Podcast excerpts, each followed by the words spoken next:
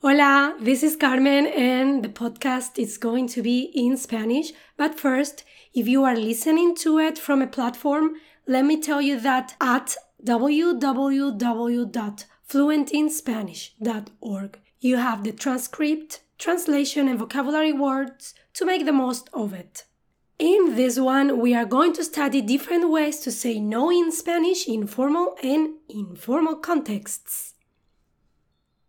Una de las primeras palabras que aprendes en cualquier lengua es no, y en muchas lenguas es una palabra corta que es fácil de entender dentro de un párrafo, pero ¿qué pasa cuando el hablante nativo usa otras formas de decir no? Te sientes perdido, ¿verdad? E incluso de mal humor. ¿Por qué nos hacen esto los nativos? No es para fastidiarte, de verdad. Es que simplemente hay otras formas hay creatividad, hay humor, incluso en esa forma de decir no.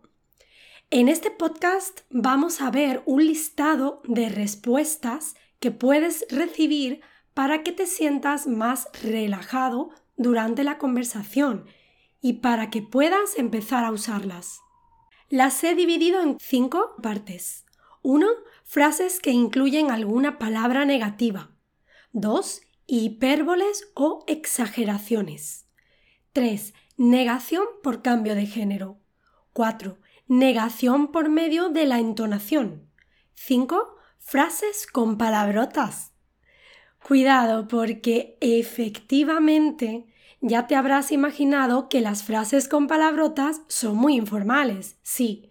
Sin embargo, también lo es el mecanismo del cambio de género que aprenderemos y la mayoría de los noes que damos gracias a la entonación. Al final de este podcast, en mi página web, tendrás una clasificación de cuáles son informales y cuáles no. Así que no olvides visitar mi página web para tener una idea más precisa de su uso. Número 1. Frases que incluyen alguna palabra negativa. Ni por asomo. ¿Te gusta esta canción? Ni por asomo. Es que no es mi estilo. Ni lo sueñes. ¿Vendrás conmigo a la conferencia? Ni lo sueñes. Me parece la cosa más aburrida del mundo. Lo siento. De ninguna manera. De ninguna manera voy a permitir que me hables así. Típica respuesta de padres. Jamás de los jamases. ¿Entonces no has estado nunca en París? Jamás de los jamases. Bajo ningún concepto. Bajo ningún concepto voy a meterme en ese agua tan fría. Nanay de la China. Mamá, ¿puedo volver más tarde esta noche? Todos mis amigos tienen permiso de sus padres para volver a casa más tarde y yo no. Respuesta de la madre. Nanay. O también podría responder Nanay de la China. Hay varias teorías sobre esta expresión, aunque la realidad es que todo apunta a que Nanay es una deformación de nada de nada. De eso ni hablar. No, por favor, esta cena la pago yo. De eso ni hablar. De eso nada. ¿Y te crees que me voy a creer tu versión de los hechos? De eso nada. Para nada. Para nada pensé que la película fuera buena. De hecho, me pareció nefasta. Vamos a por las frases donde exageramos en esa negativa a algo. Número 2. Hipérboles. Por encima de mi cadáver. Quizás podríamos celebrar tu cumpleaños en ese restaurante japonés donde ponen sushi y así lo pruebas. Creo que nunca has comido sushi, ¿verdad? ¿Celebrar mi cumpleaños comiendo pescado crudo? Por encima de mi cadáver. Ni en un millón de años. ¿Que yo te dije que pensaba que Bad Bunny era un buen cantante? Ni en un millón de años. No he sido yo seguro ni harto o harta de vino. He pensado que en nuestras próximas vacaciones podríamos subir al Kilimanjaro. ¿Qué? Ni harta de vino. Ni por todo el oro del mundo. ¿Vas a aceptar el trabajo? Ni por todo el oro del mundo. Pasaría demasiadas horas trabajando y no merece la pena, porque muchas veces la vida es lo que pasa mientras estás trabajando. ¿Conoces la expresión no merece la pena? Lo decimos cuando el esfuerzo en una acción es demasiado para la satisfacción que obtenemos de esa acción. Es como en inglés, it is not worthwhile. Número 3.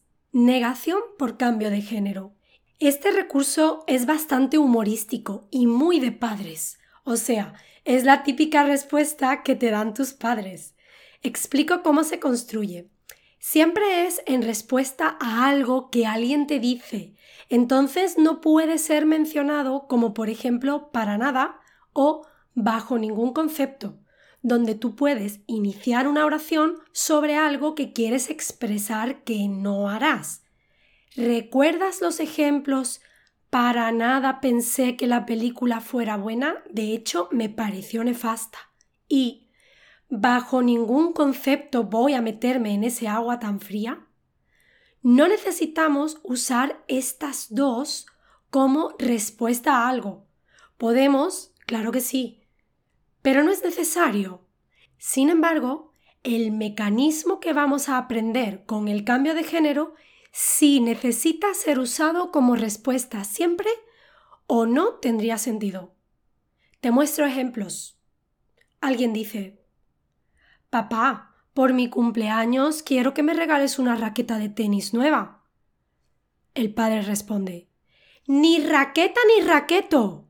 Mientras que no apruebes matemáticas, no hay raqueta nueva. Otra conversación de alguien con su madre. Mamá, necesito comprarme un vestido para salir, no tengo ninguno.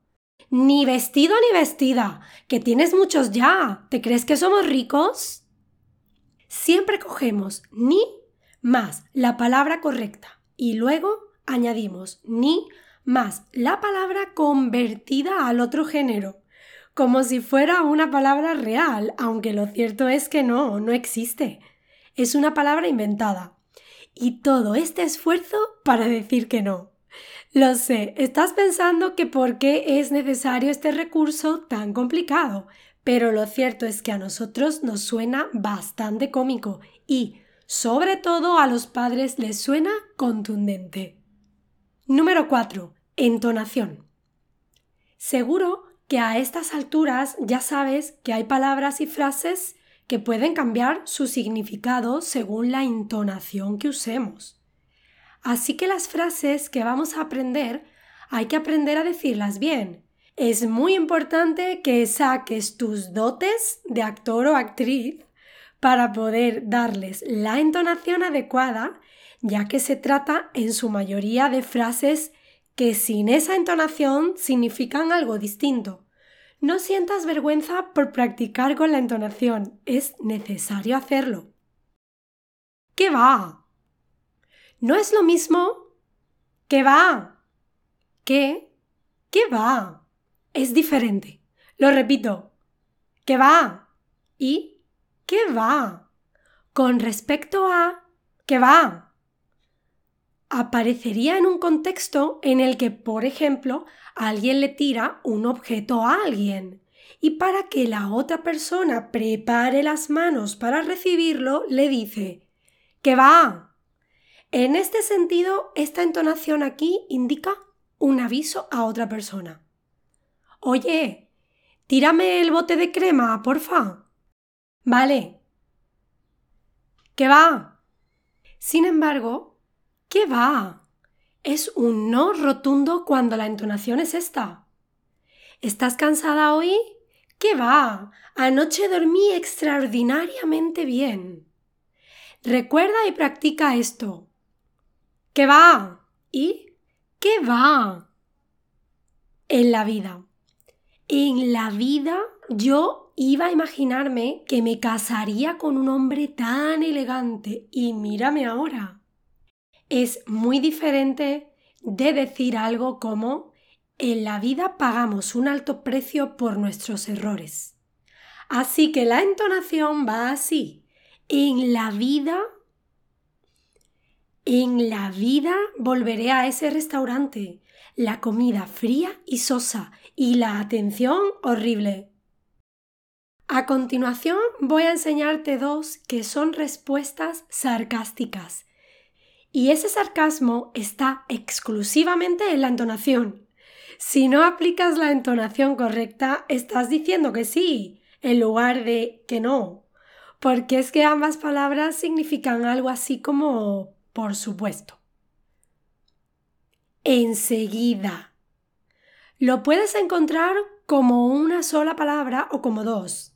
Enseguida. Se puede utilizar al comenzar la oración delante del verbo como enseguida voy yo a decirle a Arturo lo que pienso. Arturo, que es la persona más susceptible del mundo. La entonación aquí al comenzar la oración es así. Enseguida voy yo a decirle a Arturo lo que pienso. Y también se utiliza como respuesta sin añadir nada más. Alguien te dice, yo creo que el coche que deberías comprar es el Mercedes-Benz. Y tú respondes, enseguida. Es muy similar a responder con sarcasmo. Claro. Claro, ahora mismo. Sí, claro. Vamos justo con esta ahora. Claro. Claro funciona exactamente igual, pero solo como respuesta, así que es intercambiable en este sentido con enseguida. Yo creo que el coche que deberías comprar es el Mercedes-Benz. Claro. Podrías cambiarlo por sí, claro. O claro, ahora mismo. ¿Cómo que? El caso que vamos a ver a continuación tiene otros usos cuando no es una pregunta. Como pregunta usada al responder a alguien significa no. Sin embargo, es más un no, no estoy de acuerdo, eso no es así o te equivocas. ¿Qué? No entiendo, Carmen. No te preocupes, te pongo un ejemplo. Alguien te dice, Mañana te aviso por si tengo tiempo para verte. Y tú, que sabes que mañana habéis quedado, respondes, ¿Cómo que mañana me avisas? Si justo mañana tenemos las entradas para el concierto por la tarde, ¿no te acuerdas? Básicamente empiezas la oración con ¿cómo que? y repites lo que esa persona te ha dicho, pero cambiando el sujeto la persona te dice mañana te aviso y tú respondes ¿cómo que mañana me avisas? Es como un poco un estilo indirecto. Otro más. Es así como empezó la Primera Guerra Mundial en 1915. ¿Cómo que en 1915? La Primera Guerra Mundial empezó en 1914. Si bien es importante explicar que este tipo de pregunta que se usa como respuesta no es una forma amable o educada de responder. Así que úsala con amigos solamente. Y número 5, palabrotas. Tu parte favorita. A todo el mundo le encanta aprender palabrotas. Pues vamos allá. Sin anestesia ni preludios. Una polla como una olla. ¿Pagas tú hoy y mañana yo? Una polla como una olla. O también podrías usar ahí otras palabras completamente intercambiables como y un cuerno, y una mierda, y una polla, y un mojón. Así que a la pregunta ¿pagas tú hoy y mañana yo? Puedes responder todas esas opciones y un cuerno, y una mierda, y una polla, y un mojón. En mi podcast How to Swear in Spanish tienes el significado de estas palabrotas, salvo mojón, que aunque también significa milestone, Aquí significa a piece of shit. Te dejo el link a mi podcast aquí. Ni de broma. Ni de coña. Y también puedes responder en ese mismo contexto con ni de coña, que viene de la palabrota coño, que también puedes escuchar en el podcast del que te hablaba. Tiene la versión palabrota ni de coña o la versión sin palabrota ni de broma. Coña ha acabado significando broma. Así que igualmente a la pregunta de tu amigo sobre si hoy pagas tú y mañana paga él, pues también puedes responder ni de coña o ni de broma, que luego no pagas tú nunca. Así que de ahora en adelante no digas solo no. Intenta usar todas estas opciones para expresar desacuerdo en español y sonarás más natural. Buena suerte! And again, the transcript, translation, and vocabulary words for this podcast is on my website www.fluentinspanish.org. Hasta la vista!